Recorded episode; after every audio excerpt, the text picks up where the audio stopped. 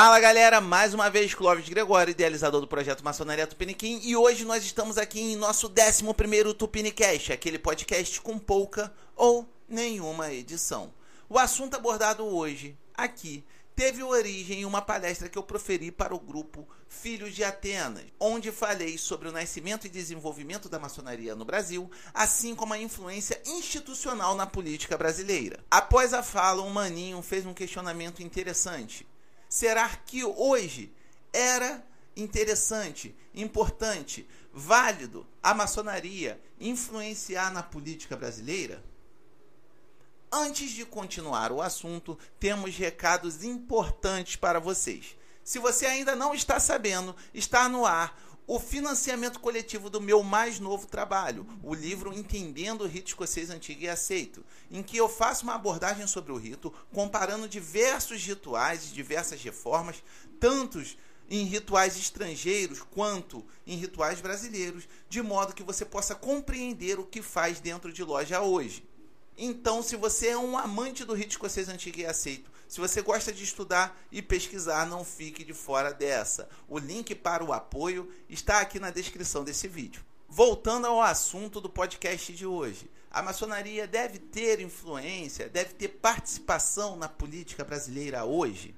Essa pergunta não foi feita simplesmente assim. O maninho que fez essa questão levantou alguns aspectos, como por exemplo, a maçonaria ter se envolvido de forma institucional na política anti-escravista do século XIX. Então, por exemplo, já que a escravidão não é mais uma coisa legal, ou seja, está dentro da lei, né, a maçonaria ainda teria algum papel na política brasileira em outros aspectos? Eu dei uma resposta lá, mas eu queria ampliar o assunto aqui. Hoje, pelo menos nas obediências regulares, não é permitido que a maçonaria se envolva de forma institucional em políticas partidárias. Ou seja, você não pode fazer campanha de forma institucional para partido A ou partido B. Porém, você ainda é um cidadão. Mesmo maçom, você é um cidadão brasileiro. E um cidadão tem direitos políticos de votar, de se candidatar e etc. Então, enquanto cidadão, sim, você pode fazer campanha para o seu candidato, você pode exaltar valores de candidato A ou candidato B, uma ideologia A, uma ideologia B, porque você é cidadão e é garantido pela Constituição que você faça isso. Como dissemos anteriormente, a maçonaria teve uma participação efetiva na independência do Brasil. Era um grupo, uma elite política que estava apoiando o então príncipe regente para que esse se tornasse o monarca de um país independente. A maçonaria, por se envolver em política e também por ter irmãos que tinham uma corrente ideológica diferente, como por exemplo o republicanismo, sofreu um revés muito grande, inclusive foi fechada por quase 10 anos. Após a reabertura para a maçonaria no Brasil, como falei também, a maçonaria ela apoiou uma campanha abolicionista de forma institucional, ou seja, as obediências brasileiras apoiavam a ideia da abolição da escravidão, além de patrocinarem cartas de alforria e davam assessoria jurídica a irmãos que, por exemplo, facilitavam a fuga de pessoas escravizadas de seus senhores. No início do século XX, a maçonaria mudou seu foco acredito que até mesmo pela perseguição que sofrera anteriormente por parte do governo, para políticas sociais, como por exemplo a promoção do ensino gratuito e secular, ou seja, laico. De forma institucional, o Grande Oriente do Brasil incentivava suas lojas a patrocinarem colégios, bibliotecas, ensinos profissionalizantes, assim como escolas noturnas para trabalhadores e escola dominicais para alfabetização de mulheres. Nilo Peçanha já tinha passado pela presidência da República quando, em 1918, em uma redação dirigida à Assembleia Geral dos Maçons daquele ano, exaltavam as lojas que tinham este trabalho de patrocinar escolas. Em sua fala, fez uma citação: Instruir para educar deve ser o nosso objetivo. Neste mesmo discurso também apresentava uma fala pacifista em relação à Primeira Guerra Mundial.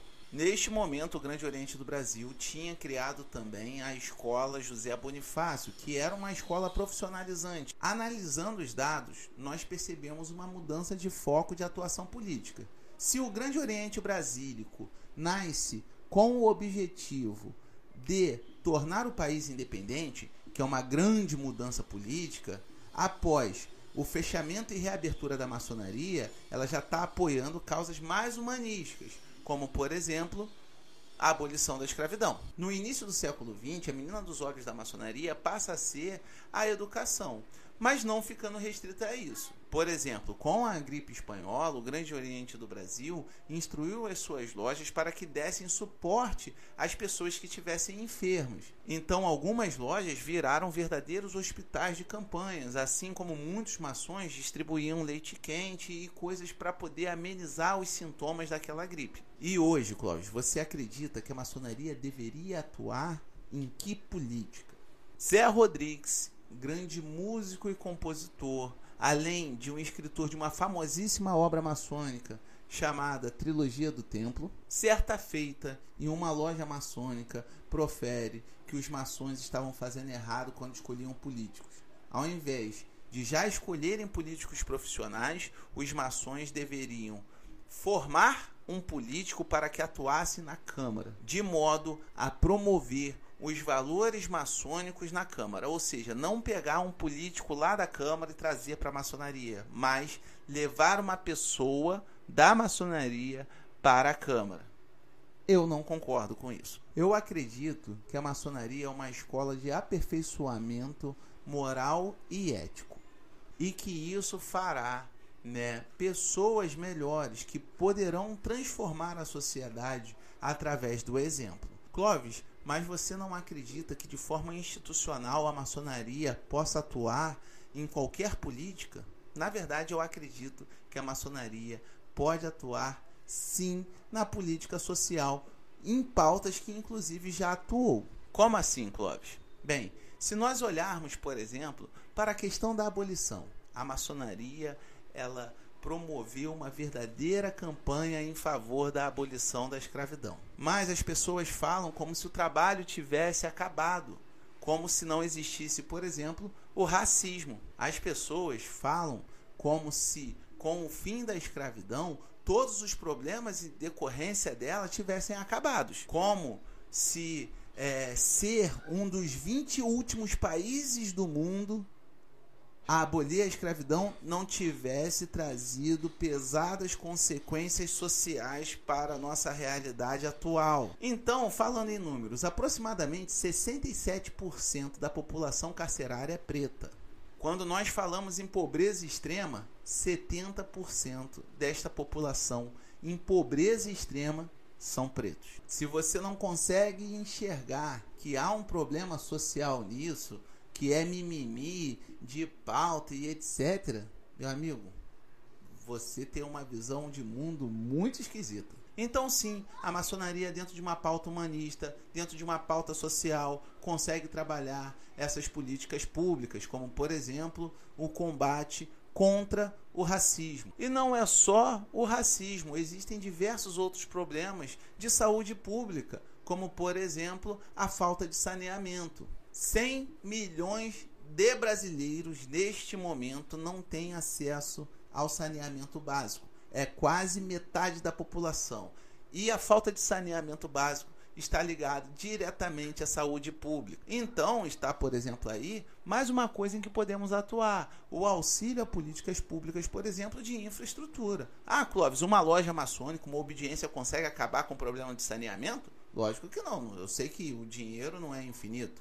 Mas, se você consegue construir um banheiro, por exemplo, você já dá dignidade para uma família. Isso daí são só exemplos do que nós podemos atuar efetivamente na sociedade para que possamos melhorá-la. Hoje, por mais que seja garantido o acesso à educação, nada impede em que nós possamos auxiliar pessoas que não têm uma educação tão boa quanto nós gostaríamos ou que nós oferecemos para os nossos próprios filhos. Então, por que não construir um local para reforço escolar?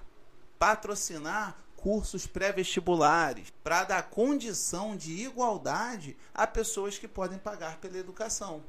Então, tem espaço nas políticas públicas sociais para a gente atuar de montão. É só escolher uma frente, arregaçar as mangas e ir ao trabalho. Ao invés de ficar vivendo uma esquizofrenia de que você tem tanta influência social de que você vai eleger um presidente da república. Talvez venha algum chato e fale assim, mas Clóvis, nós não somos clubes de serviços. Para isso já tem o Rotary, já tem o Lions. Nosso aspecto é puramente moral. Sim, bem, mas nós temos, por exemplo, a questão da beneficência, que é uma das coisas, é uma das bandeiras que nós levantamos. E se a gente não consegue combater a pobreza munido desse valor da beneficência, a gente perde um dos grandes baratos da maçonaria também. Bem, diz aí o que, que você acha, a maçonaria deve ou não atuar na política brasileira, o que você acha sobre essa atuação da maçonaria nas políticas sociais no passado e o que nós podemos fazer hoje. E se você gostou, curta, compartilhe. Ficamos por aqui. Um grande beijo no coração e até a próxima.